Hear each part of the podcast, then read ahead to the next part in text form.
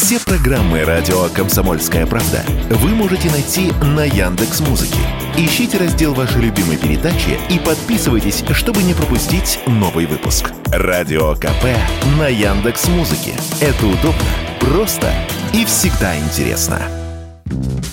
Российский футбольный чемпионат вернулся с каникул. Главные итоги спортивных выходных – это не результаты матчей, а низкая посещаемость стадионов. Накануне портал sports.ru опубликовал фото с восьми игр российской премьер-лиги с незаполненными трибунами. Так, матч «Зенита» с Нижним Новгородом посетили лишь 19 700 зрителей. Это, по данным издания, худший результат на «Газпром-арене» в отечественной лиге. На игру Ахмата и Оренбурга пришли 4000 человек. До введения фан-айди Грозненский клуб собирал на матчах в среднем в два раза больше. Игру «Динамо» «Крылья Советов» с трибун смотрели около 5000 человек. Это худшая посещаемость москвичей в сезоне. На Сочи с ЦСКА пришли 4400 зрителей. Огромный стадион выглядел печально. Причина низкой посещаемости игр понятны. Фанаты бойкотируют фан-айди. Комментирует футбольный журналист, обозреватель российской газеты Артем Локалов. Фанаты бойкотируют э, фан ID уже давно, и, в общем-то, то, что происходит сейчас, неудивительно. Фан ID стал необходим на всех стадионах, а не на пяти аренах, как в первой части чемпионата. Поэтому сейчас такой шоковый эффект. Понятно, что ситуация плачевная, а болельщиков минимум.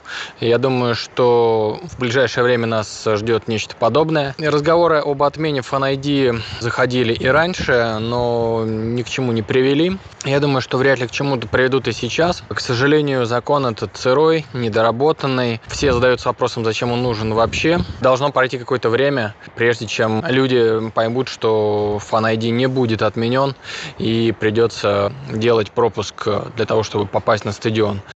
Президент РПЛ назвал грустной посещаемость матчей после ведения фан-айди. Александр Алаев отметил, что общая задача российской премьер-лиги заключается в том, чтобы вернуть болельщиков на трибуны. Как это сделать, непонятно. Депутат Госдумы Виталий Милонов предложил приостановить действие фан-айди и доработать его. С такой инициативой парламентарий обратился к премьер-министру Михаилу Мишустину. Футбольный менеджер Юрий Белоус считает, что это было бы правильно. По его словам, с низкой посещаемостью клубы клубы теряют большую часть заработка. Вот что он сказал радио «Комсомольская правда».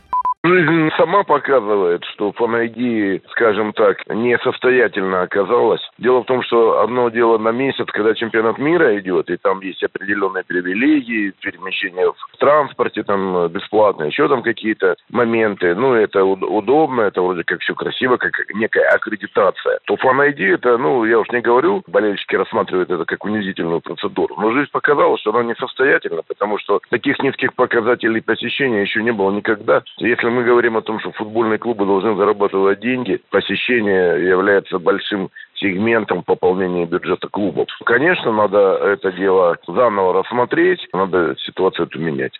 С 1 декабря прошлого года Fan ID введен на всех стадионах чемпионата России по футболу.